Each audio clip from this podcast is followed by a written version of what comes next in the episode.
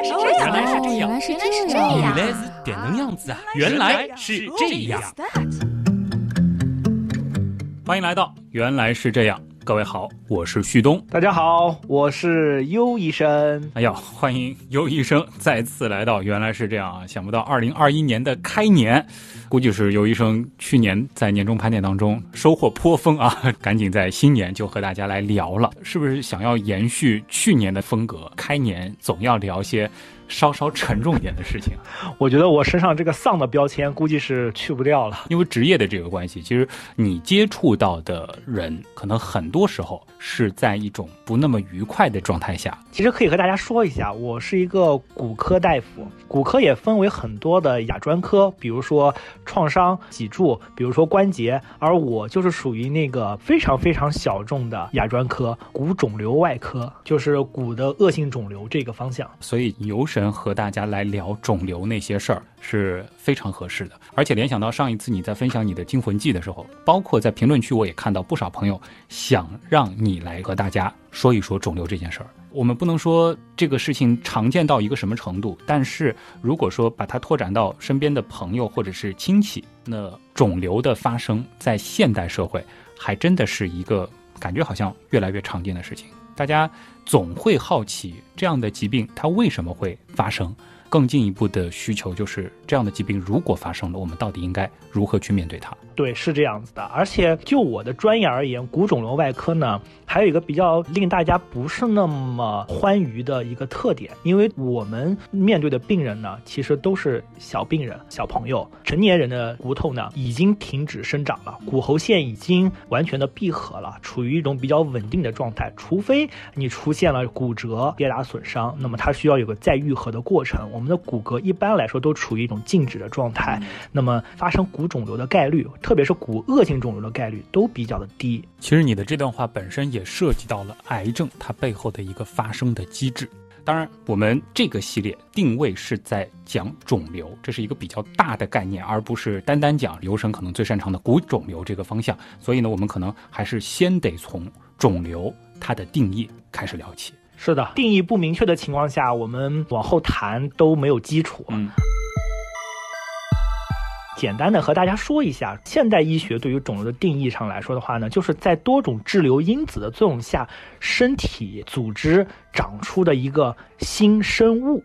新的生物，新生的物，呃断句，断句应该是新生物，哦而不是新的生物。就本来不在我身体组织当中的，有点凭空长出来的一个东西。对，它像是一个从我们身体上发育出来的一个新的嫩芽。如果说到是新生物的话，那嗯有的人脸上会发一些东西，有的时候什么地方就肿起来了，这种算肿瘤吗？本质意义上来说的话，其实它算我们所说的新生物的概念。嗯，有时候会觉得脸上长个东西，大家一下就特别的紧张，还有嗯长肿瘤了。其实呢，肿瘤对于我们医生而言，大概的分类来说的话，其实有很多种的分类方法。第一种类型的方法就是大家耳熟能详的良性肿瘤和恶性肿瘤。不要听到一说得肿瘤了，就觉得啊，是不是时间不多了哈？嗯为时已晚，有这种非常恐惧的这种心理，甚至还会有一些肿瘤，它的良性和恶性你没有办法区分，它这时候会出现一个叫做间性肿瘤，就是它间性介于良介于良和，恶之间的肿瘤。所以良性肿瘤和恶性肿瘤它并不是说是完全没有交集的平行线。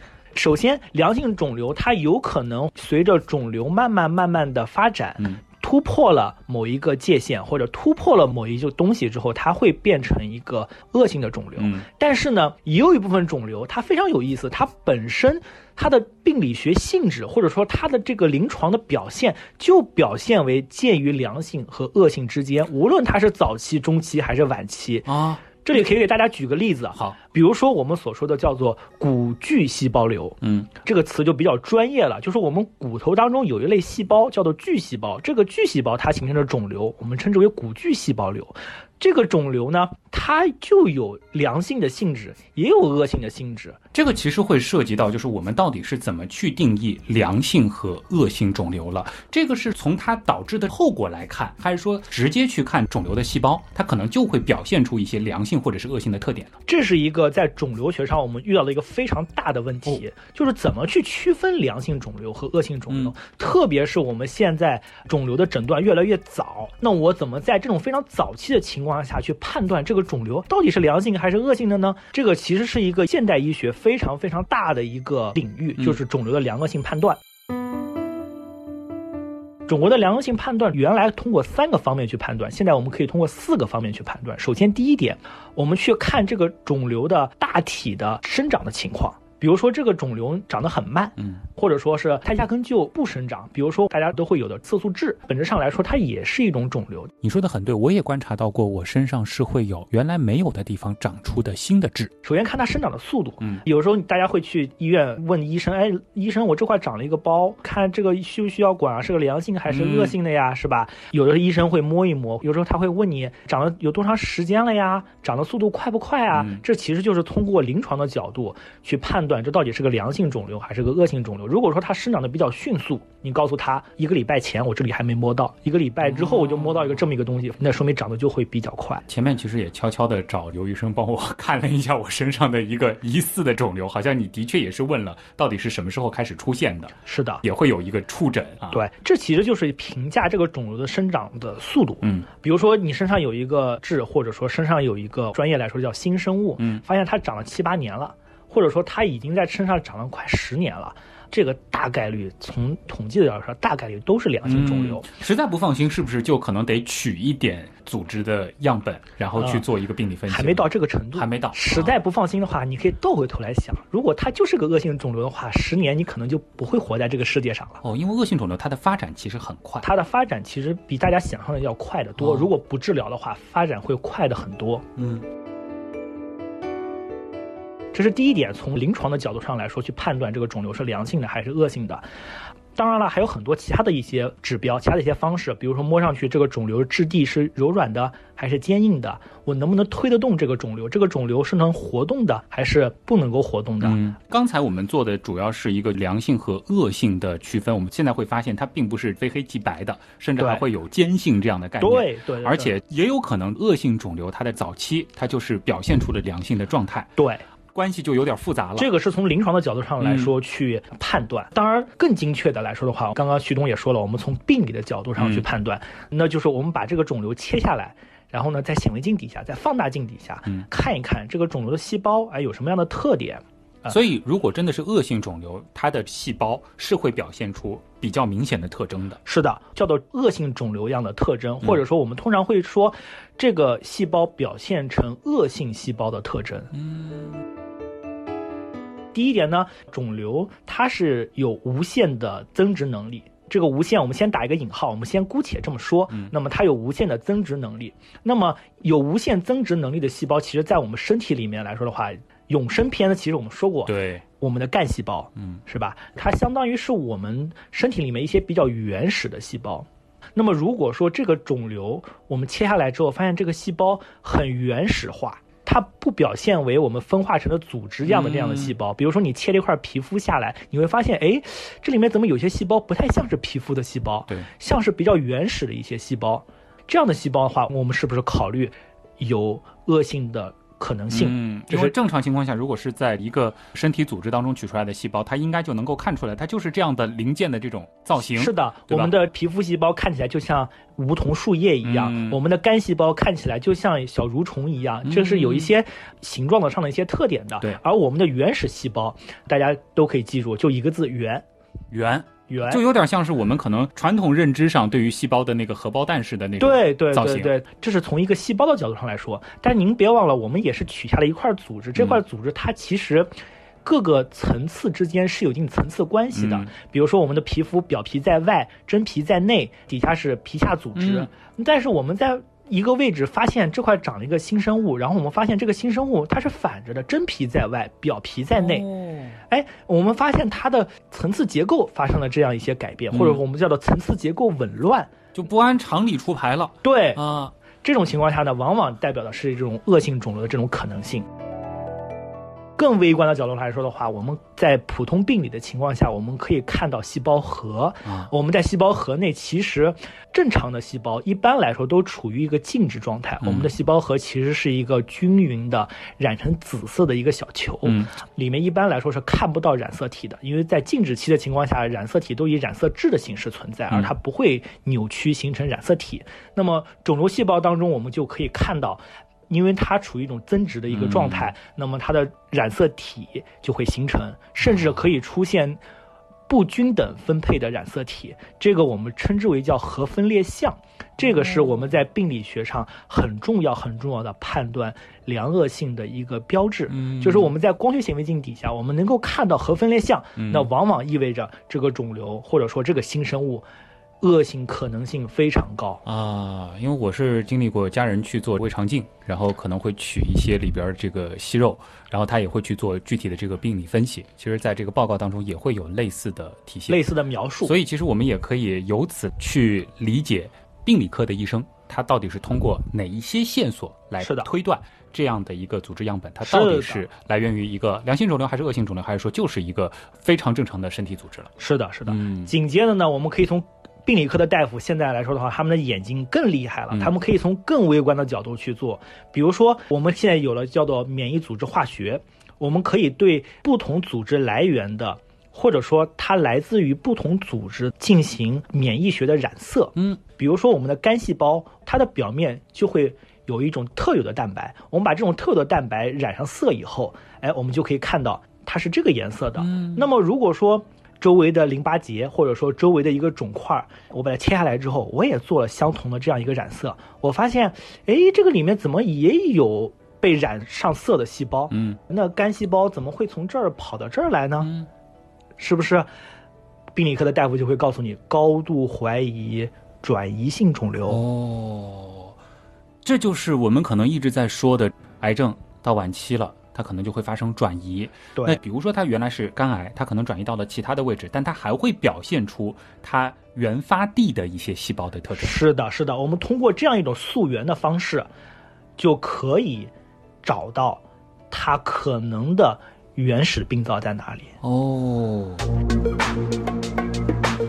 今天其实我们主要是在讲肿瘤，但其实，在前面我的表述过程当中，有的时候会用肿瘤，有的时候会用癌，这两个概念它到底是一个什么样的关系呢？癌只是肿瘤的一种通俗的说法呢，还是说在医学上它也有专门的定义呢？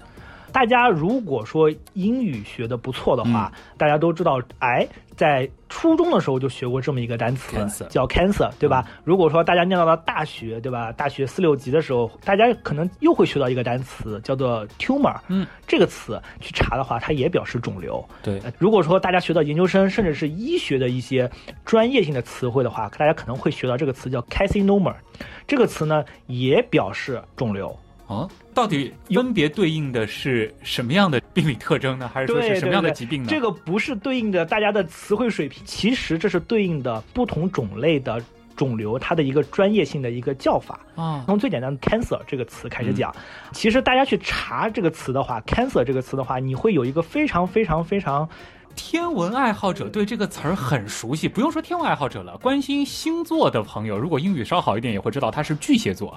是啊，就是我自己来说也是个天文爱好者。嗯当我看到巨蟹座这个词的时候，我第一反应是，哎，这个词怎么跟癌症这个词长得这么像？是不是一个字母拼的不正确，啊 或者说是一个字母之差？然后我就有个心去查了一下这个词，发现，哦，巨蟹座和癌症这两个单词竟然是一个单词，嗯都叫 cancer。这个是让人很难想到它背后的关联的。是的，其实呢，你说它没有关联呢，其实它们之间有着千丝万缕的联系。那这个事情呢，就只能从古希腊开始说起。哎呦，关心的时候，大家都知道，巨蟹座其实在星图上就是一个螃蟹。有点放射状。如果说是把它连线连出来的话，对对对，是一个放射状的，像个螃蟹一样。嗯这个故事呢，其实就要从古希腊的医学开始说起了。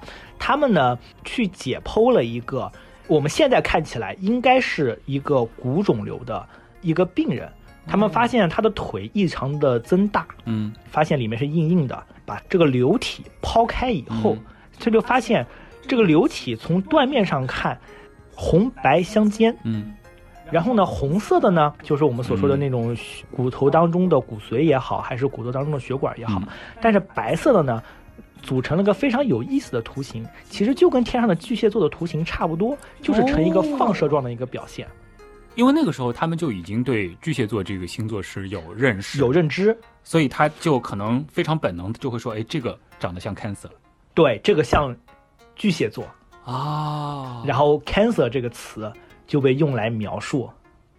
所以如果要追根溯源，或者说是人类第一次认识到 Cancer 或者说是癌这种疾病的话，它最开始就是源于骨肿瘤。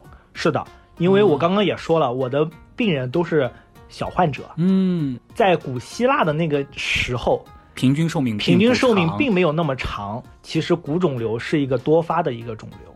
也可以理解，从概率上来说，在当时接触到骨肿瘤的概率会远高于接触到远高于其其他的一些恶性肿瘤。对，啊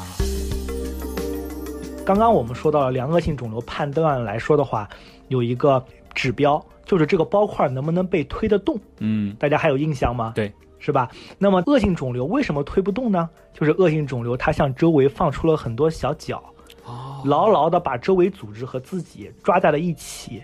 哦呦，这很像是个螃蟹，对，这样其实就把 cancer 和蟹之间的这个渊源关系系起来了联系到一起了。啊。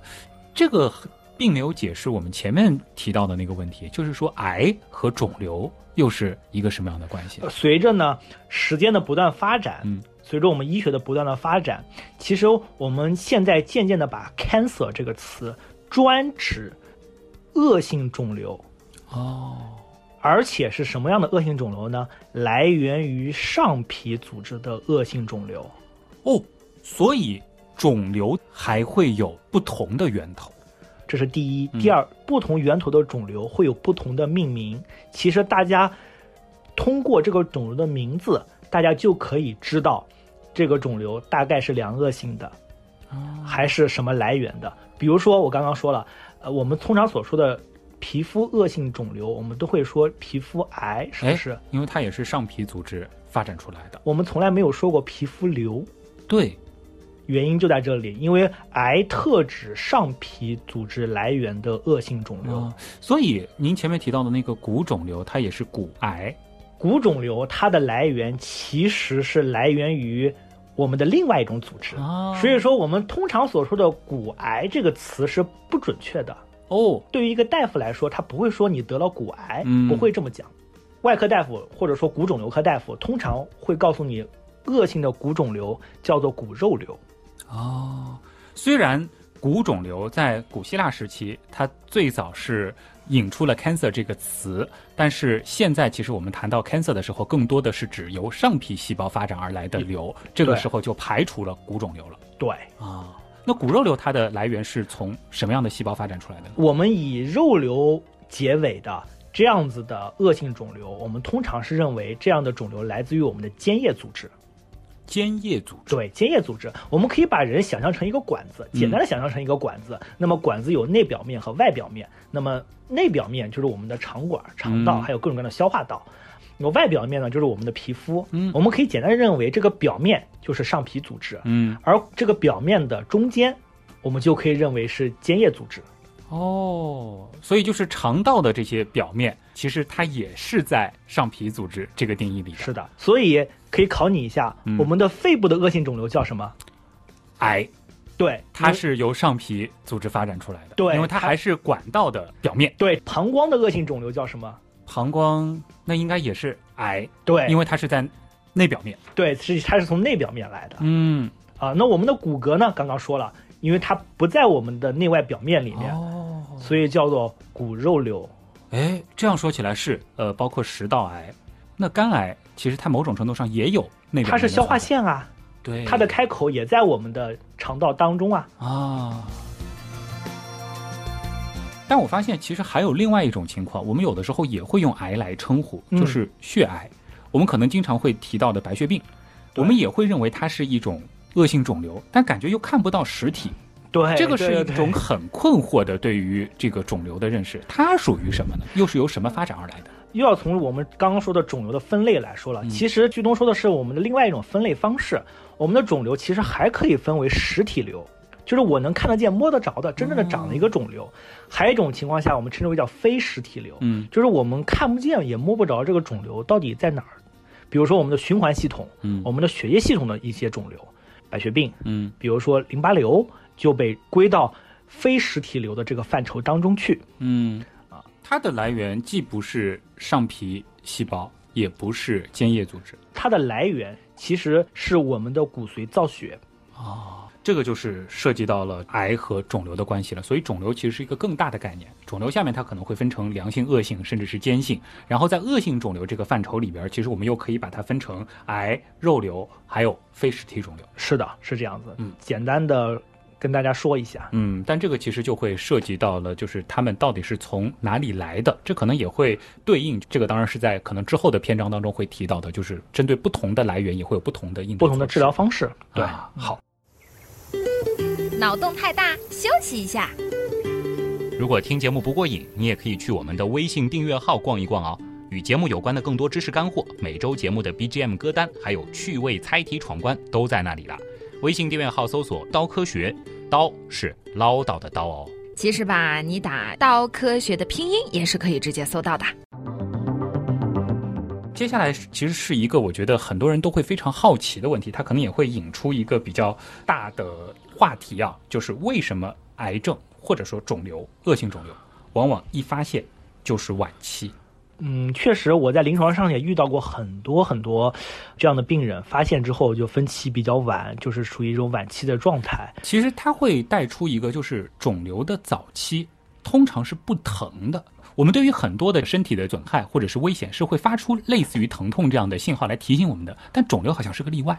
是的，这就要从我们所说的身体的之前我们在病毒那期说过的炎症反应这个地方说起了。首先第一点，呃，我们对于外来的。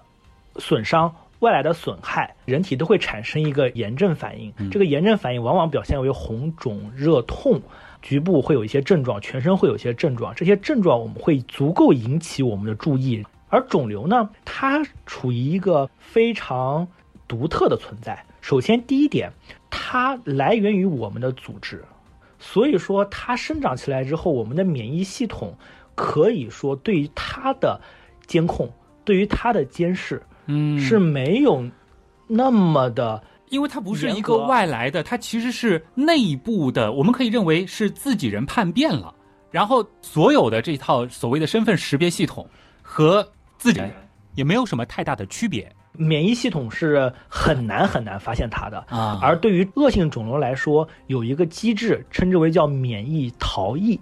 哦，这个词用的就非常非常的形象了，它就像一个逃犯一样，他身上伪造的各种各样的跟身体里面正常的细胞一样的标记，一样的从核酸的角度来说，其实它和我们 没有本质上没有区别，几乎是一样的，对吧？基本上是一样的，没有区别。那我们就很难去发现。第二个方面来说的话，我们就要说到肿瘤的结构。嗯，实体瘤来说的话，还是刚刚我们这个大前提，实体瘤来说的话，其实我们可以分为。肿瘤的实质和肿瘤的间质，嗯，肿瘤的实质就是什么呢？就是我们所说的癌细胞，就是一个一个癌细胞，一个一个癌细胞，它搭起来一个房子，嗯，我们可以这么去理解。那肿瘤的间质是什么呢？是这个房子的一些配套系统，比如说下水道，嗯，比如说电路，嗯，比如说我们的自来水。那么对应的就是什么？就是血管、血管之类的，对吧？血管还有一些纤维组织的一些支架，嗯啊，这样，因为它要生长，它也要有空间，也要有营养的供给，也要有供给。对，那么对于肿瘤来说，其实无论是实质和间质，它只要不是神经系统来源的肿瘤，嗯，那么它里面是不会有神经组织的，所以它自己就不会向外发出神经信号。是的。那么它在生长的过程当中，它只要没有长到足够的大，去压迫到别的神经，那么它在生长的过程中是无痛的。这就是为什么很多的癌症到晚期才会发现，是因为它太大了，压迫到的神经导致了疼痛。然后可能最初大家就是从这个疼痛的角度到医院去。救。是的，是的，就是我们通常来说可以遇到的大部分的病人，其实是肿瘤的一些压迫症状来医院就诊的。嗯比如说肠道上长了肿瘤之后，这个肿瘤越长越大，越长越大，有时候会出现肠胀气，对，有些会出现肠梗阻，他会以这样的方式去就诊。后来一做 CT 一看，哎呦，原来是肠道上长了一个肿瘤。这个其实就在之后也会呃展开来讲的一个话题，就是癌症的这个早期筛查到底怎么样去做了。其实可以跟大家简单的讲两句。嗯第一句的话就是，原则上来说的话，癌症还是早发现、嗯早干预、早治疗、早获利。嗯啊，但是呢，说一句我的个人观点吧，很多人会去做我们所说的叫做肿瘤标记物，现在其实体检的时候，体检的时候都几会乎都会几乎都会去嗯查这个东西。肿瘤标记物其实对于没有得肿瘤的病人的一个筛查来说的话，其实只有两种标记物是有效果的，哦，一个是 AFP 甲胎蛋白，一个是 CEA 癌胚抗原，只有这两个是有效的。至于说后面的，大家可以去找你的化验单去看一看，后面的其实阴性和阳性意义都不是很大。其实作为一个肿瘤科的大夫来说的话，对于筛查来说，更推荐的是影像学的检查。哦，如果说你是有一些遗传背景的，或者说是有一些、呃高危的高危的生活方式、生活方式或者高危的一些工作环境啊、工作接境接触。对我们更推荐的其实是影像学的检查。所以就是在体检的时候，不能仅仅依赖于肿瘤标志物的。肿瘤标记物它的大部分作用是干什么呢？它其实是对于已经诊断了的肿瘤的病人，肿瘤标记物的升高和降低可能预示着它的预后。嗯比如说，它一直处在一个比较低的水平，那么可能它生活状态会一直比较好。嗯那么如果说它的肿瘤标记物一直很低，但是有一次异常的增高了，那可能代表着肿瘤有复发，或者说肿瘤有转移。嗯就是说，肿瘤标记物其实它的很大一部分作用是对于已知的肿瘤病人的随访，而不是我们。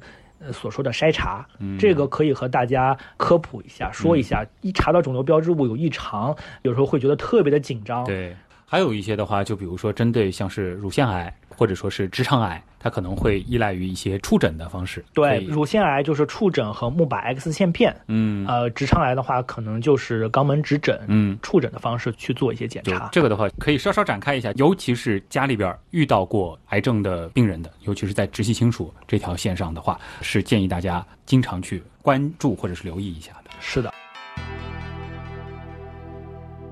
接下来的时间呢，其实也想请尤医生和大家来讲一讲，就是说肿瘤它到底是如何生长的，或者说是最早，其实大家都是好好的我们的细胞嘛，为什么就会有一些细胞它不走正道路，然后逐渐逐渐可能就发展成一个肿瘤，到最后会夺去人的生命。其实可以给大家做一个小小的推演、嗯推算。比如说我的身上吧，嗯有一个小小的细胞，它现在不是很安分，嗯它受到了一些滞留因素的刺激，嗯这些因素呢，可以是物理的，也可以是化学的，都是可以的。那么它就被癌变了。嗯或者说它里面的一些基因，或者说里面的一些表达方式发生了一些变化，它慢慢慢慢的变成了一个癌细胞，嗯然后它的增值开始不受控制了。首先，对于大部分人来说的话，这样的细胞会被我们的免疫系统发现，啊。哎，我这块怎么有一个人不受我管了？就其实我们的免疫系统也不是说完全吃白饭的，大部分的情况下，如果说看到有一个细胞它叛变了，其实是能够把它揪出来并且消灭掉的。把它消灭掉。对，然后呢，这时候正好我的免疫功能呢又比较弱，嗯或者说是免疫功能恰好没有发现它出现这个情况，或者说它恰好我们刚刚所说的免疫逃逸能力比较强。因为其实叛变这件事情，或者说就是癌变这件事情，是一直在发生的。对，其实，在我们的身体里面是一直发生的、嗯啊。癌变以后，慢慢的开始分裂，分裂，这时候呢，它会慢慢的、慢慢的朝原始的细胞方向发展。嗯，啊、我们正常情况下，细胞和细胞之间应该是有一些紧密连接的。对，呃，那么这个紧密连接呢，随着它朝着原始方向发展以后呢，慢慢、慢慢、慢慢的，这个连接就开始松脱了。啊，松脱之后呢，这个癌细胞就会进入到我们的血液当中去，啊，跟着我们的血液系统一起循环。这个已经是到了要转移的这个阶段了。不，最开始的时候就会这样。对我们现在的对于癌症的观念嗯已经开始更新了。我们通常认为转移往往发生在癌症的晚期，或者说恶性肿瘤的晚期，但是前提条件是这个转移是被我们发现的，嗯。它已经大到我们能够从影像学的角度上来说能看见了，或者说是从外科手术的角度来说，我们已经能看见了。哦，所以在癌症的很早期，它就有可能已经进入到我们的循环系统。是的，已经进入到我们的循环当中去了。啊，但是这时候的人的身体的免疫系统或者说免疫能力比较强，嗯这些肿瘤它会在我们的循环系统当中，而不会到一个地方去形成一个新的肿瘤。嗯这个细胞呢，我们现在有一个叫法叫做循环肿瘤细胞。嗯，现在来说的话，我们现在是已经是有能力能够检测到这样的但这样的循环肿瘤细胞，它不是肿瘤的一个种子，并不会说是到哪儿就发展出一个新的肿瘤。呃，不会，不会哦，因为它还要去别的地方发生一个新的肿瘤的话，还需要一个漫长的一个过程。嗯，啊我们还是先讲这个肿瘤它的这个生长。最开始的时候，其实就是我们身体的这个正常的这个细胞部队有一个它发生了一个叛变，而且它叛变的时机或者说它自己叛变的方式比较巧合，刚好免疫系统没有发现，然后它自己可能也比较的狡猾，然后它就开始悄悄的发展壮大自己了。到了一定的阶段，就会有一些在我们的循环系统当中游走。游走出现嗯。好，我们还是把镜头拉回到我刚刚说的生长的肿瘤。那么随着它的慢慢生长、慢慢生长之后，它会发现一个问题：哎，我生长的过程当中需要能量啊，需要营养啊，这些营养和能量从哪来啊？嗯我光光这部分的组织和这部分的血液已经不够我发展了。那么这个时候呢，肿瘤细胞呢，它会非常的聪明，或者说非常的狡猾，嗯它自己会分泌出来一种促血管生长的因子，会让周围的血管朝它的方向生长。哦，就是肿瘤内部的血管，并不是肿瘤它自己发展出来的。是的，哎呦，接过去之后，等有了能量之后，等有了这个血液之后，肿瘤会越长越快，越长越大，越长越大。它是以指数的方式去增长的，嗯以二的 n 次方吧，咱们就打个比方说二的 n 次方去生长。这时候呢，就会出现一个非常有意思的事情，你会发现呢，诶，因为随着基数的增大之后，这个生长率曲线其实是非常陡直的，它越长越大，越长越大。其实它对于营养的需求来说的话，它也是一个指数性增长。嗯，那么人体可能不会供给它这么快的指数性的增长。嗯这时候，对于肿瘤中心的一些细胞，比较原始的一些细胞，它就会出现营养缺乏，嗯，它就会出现坏死，哦，就就有可能会空心化。嗯，旭东其实说的空心化是一个特点，但是其实我想说的更有意思的一个表现是，它就会像一个瘪了的皮球一样，嗯中间会凹下去，嗯，边上会凸起来。大家想想看，这像个什么东西呢？像不像我们的肚脐？哦，这个在临床上有一个非常重要的一个称呼叫癌脐。啊，这个是标志着肿瘤已经发展到了一个特定的阶段了，是的，特定的阶段呈。现出这样的一个特征。对，比如说乳腺癌，嗯因为乳腺的组织比较疏松，它在发展到一定阶段的时候，就会很明显的感觉到，咦，这个乳房上的一块儿怎么凹进去了？哦，就会看到这样一个现象，我们称之为癌脐嗯啊。随着这个不断的生长，不断的生长以后，它中间坏死的组织越来越多，这时候这些坏死的组织就会造成我们身体的炎症反应了。哦，这时候就会出现我们所说的常见的红、肿、嗯热、痛，这个时候是不是就比较晚了？再加上循环里面还有一些肿瘤细胞，嗯那么这时候我们的人体的这个免疫反应慢慢慢慢的被它消耗以后，就会出现远处的我们可以见到的转移，转移肿瘤。哦整体上来说的话，肿瘤就会朝一个晚期的方向去发展。嗯，就会有一些肿瘤的干细胞，它可能也会在血管里面游走，到了一个什么地方扎根，它就会继续的去生长出新的肿瘤。哎，旭东真的说的很有道理，他用了一个词叫肿瘤干细胞。嗯，因为你刚刚提到的，就是中心部分的这个干细胞死掉了。因为我在想，就是一个细胞，如果说它是已经分化到了比较后期的那个状态了，如果说从分化的角度来说，它是不具备继续分化的能力。但是干细胞的话，它就会有一种种子的那种感觉嘛，到了一个地方，它就可以再长出一套新的来，它具备更更多的可能性嘛。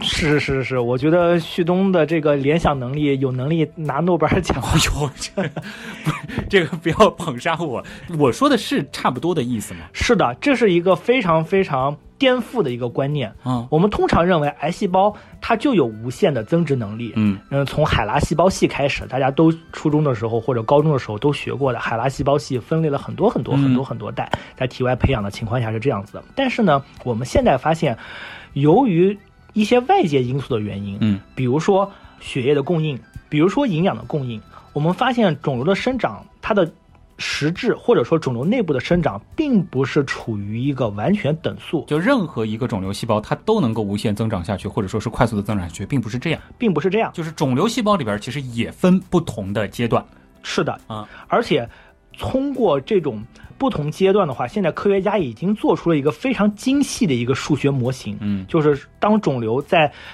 一个环境内生长的过程当中，它的不同的位置对应的不同的阶段，或者肿瘤细胞的不同的代也好，其实它们的每一个区域它的代数或者说它的传代数都是不一样的，那么它对应的分化能力也是不一样的。嗯。而现在科学家很困惑的一点就是，总有一些旭东刚刚用的词非常准确，就是肿瘤干细胞。它的分化能力最强，是的，它会跑出去。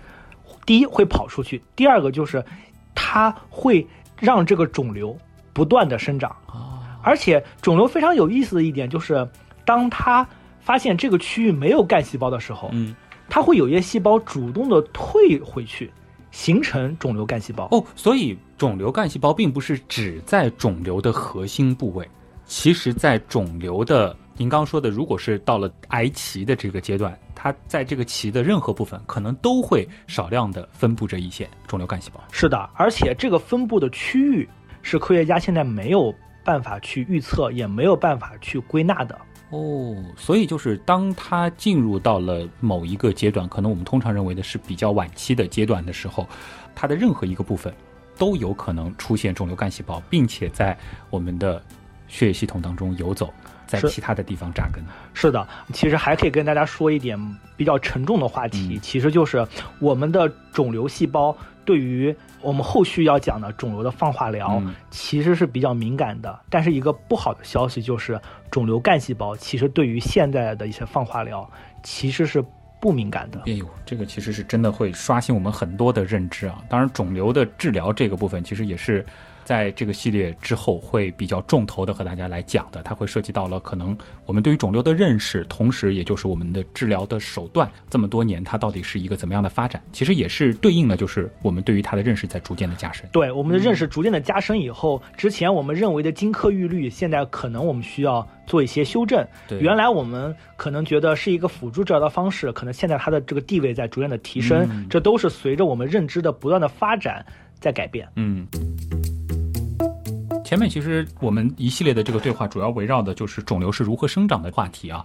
这里面其实就会引出来一个肿瘤细胞它发展的一个最终的形态是什么？它会不会无限的扩大？还是说，就像您说的，到了癌期的这个阶段，这个位置它可能就不会再长大了，而是到其他的地方继续去长大了？对于不同的治疗来说，或嗯者说对于不同的演化的这个大环境下，它最后能变成一个什么样一个东西，嗯其实因人而异。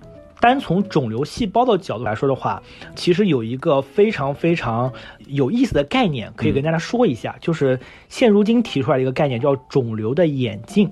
嗯。这个演就是演化的演，进就是进步的进，就是肿瘤又体现出来它是一个新生物了。嗯。它也表现出来一些新生物的特点，它在生长的过程当中也会出现不断的进化，哦其实就是一个筛选的过程。嗯，其实它跟达尔文的进化论，大家可以做一个类比的它也在理解。身体的这个环境当中不断的适应着是的，不断的适应，不断的进化。啊。比如说有朋友是肿瘤患者的，或者说有亲友是肿瘤患者的，可能会知道，一开始我给这个病人做这样的治疗，可能过一段时间之后，这个治疗效应就不是很明显了。我忽然想到一个在自然界当中我们可能非常熟悉的类群，病毒或者是细菌，是的，因为本身具有一个迭代非常快的能力，它也不断的在发生着各种各样的变异，其实它就会去适应，总有那么一些侥幸的逃脱了我们对付它的一些方法之后，它就会取得一个新的优势。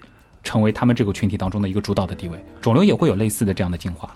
您刚刚说了一个非常重要的一点，病毒和细菌迭代的速度非常快，肿瘤细胞迭代的速度也很快。对于这种迭代速度很快的，我们所说叫致病因素，其实都存在一个我们说的叫做筛选嗯这么一个过程。有些肿瘤细胞它对放化疗敏感，有些肿瘤细胞对放化疗不敏感。那么当你去做了一些放化疗以后，你把不敏感的这些细胞筛选下来之后，它再进行进化，再进行分裂的过程当中，那它就会分裂出来一个对放化疗不敏感的实体瘤。嗯啊、这样子你的治疗可能就没有效果了。这其实就会涉及到了，就是说为什么我们畏惧恶性肿瘤？那因为它通常会和死亡相关联。那恶性肿瘤它到底是如何导致死亡的？是这个肿瘤本身造成了我们身体，比如说，因为有的说法是它把我们的这个营养什么都耗尽了，人油尽灯枯了，还是说可能更多的时候是死于一些并发症？其实对于恶性肿瘤来说的话，它造成人死亡的方面主要是有两个方面。第一方面就跟您说的一样。因为它的生长速度非常的迅速，非常的快，身体的无论是代谢也好，无论是这些营养的供给也好，都被它吸走了。嗯，那么我们身体的其他的部分的机能就会出现负担平衡，就会出现能量的供给的不足。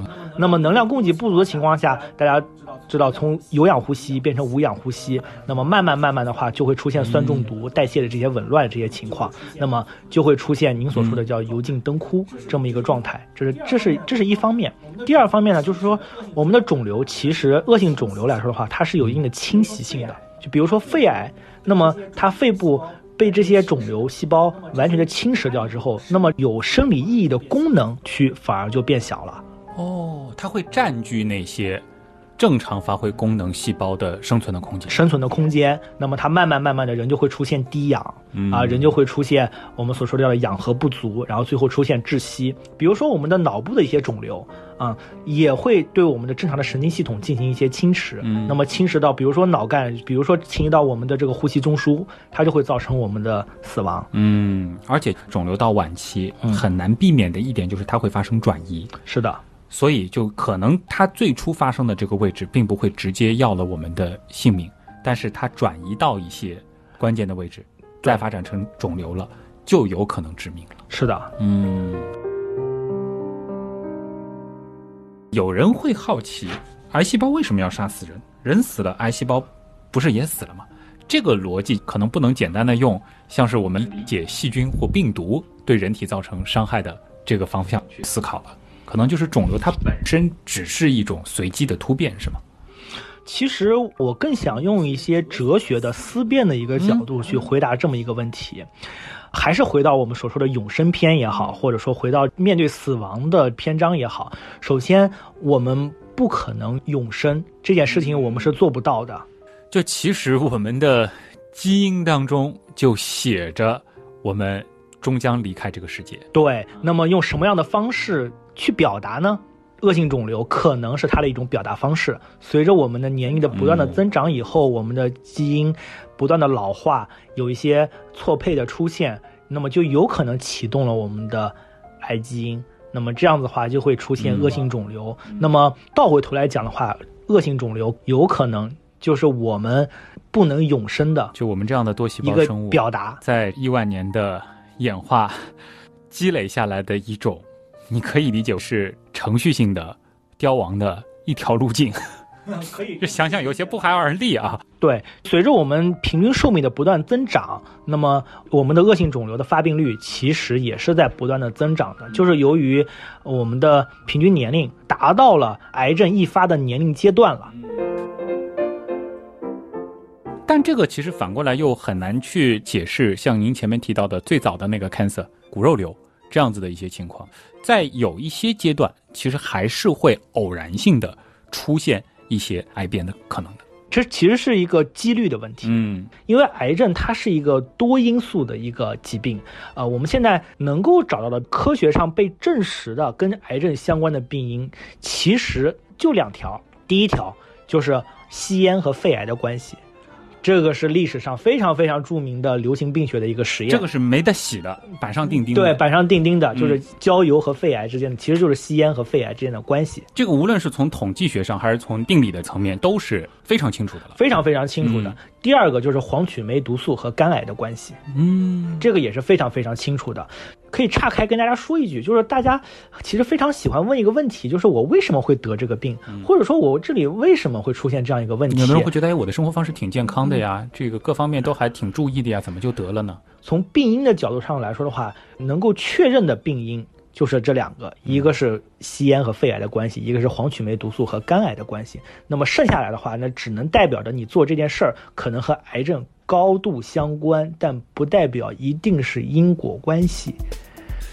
有点难理解啊。有点微妙。嗯我们如果说要确定一个因素和一种疾病的关系，嗯其实金标准的方法，听上瘾的节目肯定听到过了，就是随机对照样本实验，对，而且是双盲的随机对照但是样本实验。我们在人身上是不可能说，比如说我要做皮肤癌，我让这个人去晒紫外线。更多的其实是我们可能会去做一些统计、问卷、调研。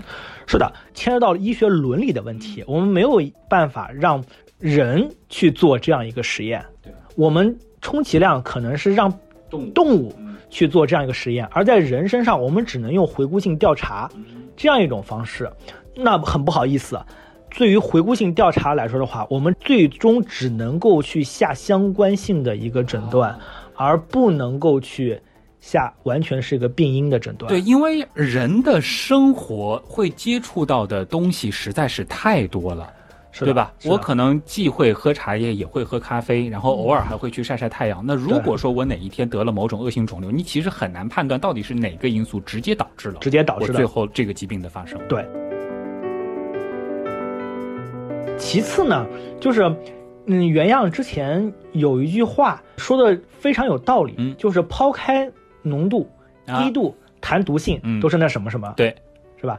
但是对于肿瘤来说，或者说对于致癌这么一件事情来说，嗯其实这句话要分两半去听。哦，就是除了我们前面说到的，就是说烟焦油和黄曲霉这两块，这个的确是和浓度量直接相关的。但是其他的一些我们说致癌的一些高危的因素，倒并不是说你暴露的多了就一定会有更严重的表现。其实大家可以想一想就知道了。我们说的毒性或者说的剂量到达某一个阈值之后，就会产生什么样的疾病？那么低于这个阈值，我们认为是安全的。大家可以想想看，是不是就是高于这个值之后，你就会产生这样的损伤？低于这个值会产生损伤，但是你不会有任何的症状。其实这个效应是确定的。这样的一个关系，我们医学上来说，把它叫做确定效应关系，或者叫确定量效关系，就是这个剂量和效应是有一定相关性的。我接触的少，我可能不会得这个病；我接触的多一些，得的轻一些；接触的再多一些，可能得的再重一些；再多一些，可能就会致死。但对于很多的恶性肿瘤来说，倒并不是这样。不是这样子的。对于我们的致癌，其实还有两个，一个是致畸，就是我们说的叫致畸形，还有一个是致突变。这三个，其实我们用的不是剂量效应关系，我们用的是随机效应关系。哦，因为其实突变本身也是随机发生的。是的，就是你接触到这个物品之后，你是有一定的概率对，发生肿瘤的，但你也可能什么事儿都没有。接触的量大了，代表着你发生癌症的可能性大，而不代表你一定发生严重的癌症。哦，并不是说我接触满五十次我就会得，然后我接触一次我就离上限越来越近了，不是这个样子。不是一个确定的量小关系，嗯而是个概率学关系。所以，就我们经常会听到一些，这个我记得以前在《幸存者偏见》当中也会说过，就是百岁寿星，说我为什么会那么长寿？抽烟、喝酒，然后可能每天还熬夜。可能我们会看到一些人，他的生活方式非常不健康，他他最后其实并没有得任何的恶性肿瘤，这个就是可以用概率去解对，这是这是一种概率的一种解释，嗯。就是我们所说的叫做三致效应，就是致癌、致畸、致突变这样的三致效应，我们往往不是用剂量效应关系嗯。去衡量，而是随机效应关系，这是用概率去衡量的一件事情。嗯。随着我们寿命的慢慢增高，这个基数是不是增大了？嗯。那么随着我们这个生活的时间越来越长，那么我们接触到的这些致癌的这些因子，是不是也是增多了？嗯那么我们不说它的量增多了，我们说概率增加了。那么这一个大的基数量再乘上一个比较高的概率，对，那么是不是整个的患癌的人群的量在增加？而且其实还有一个很重要的原因，就是相比于过去，全世界的人口，那也是翻了非常多的倍数。翻了非常多的倍数，啊然后呢，我们医疗的检测水平嗯也在不断的提高，更多的肿瘤被我们发现。对，过去可能有的时候我们都不知道是因为肿瘤最后导致的死亡，可能只是看到了一些表面的这种症状。比如说，这个病人有肠道的肿瘤，但他的就诊的症状是肠梗阻，嗯或者说是肠积气。那么它造成的死亡，如果说我们没有 CT 这样一个技术的话，可能他去世了之后，我们都不会知道，嗯，他是一个肠道恶性肿瘤的一个患者。所以我们现在听到了越来越多的肿瘤的例子，或者说感觉到好像这个事情变得越来越常见，倒并不是说是现代科技导致了肿瘤越来越多。对我们是在更早期的情况下发现了这些肿瘤，嗯，还是归到我们最前头的，对于肿瘤的治疗来说的话，早发现、早诊断、早治疗、早获益。嗯，大家都听到了这四个“早”字，对，对于一个诊断为恶性肿瘤的病人来说，早永远比晚要好很多。嗯，大家不要讳疾忌医，有些时候怕自己被检测出来是恶性肿瘤，而没有去做一些检测，嗯没有去找专业医生求助，啊，慢慢的把这个病越拖越后，越拖越后，出现了一个晚期，或者说是出现了一个难以收场的一个结果。因为恶性肿瘤单靠自己的身体几乎是不可能让它消失。是的嗯，肺癌如果不治疗的话，就四个月到六个月；但是如果说你受到了良好的治疗的话，五年甚至十年的生存率都是非常好的。嗯，原来是这样。就是这样。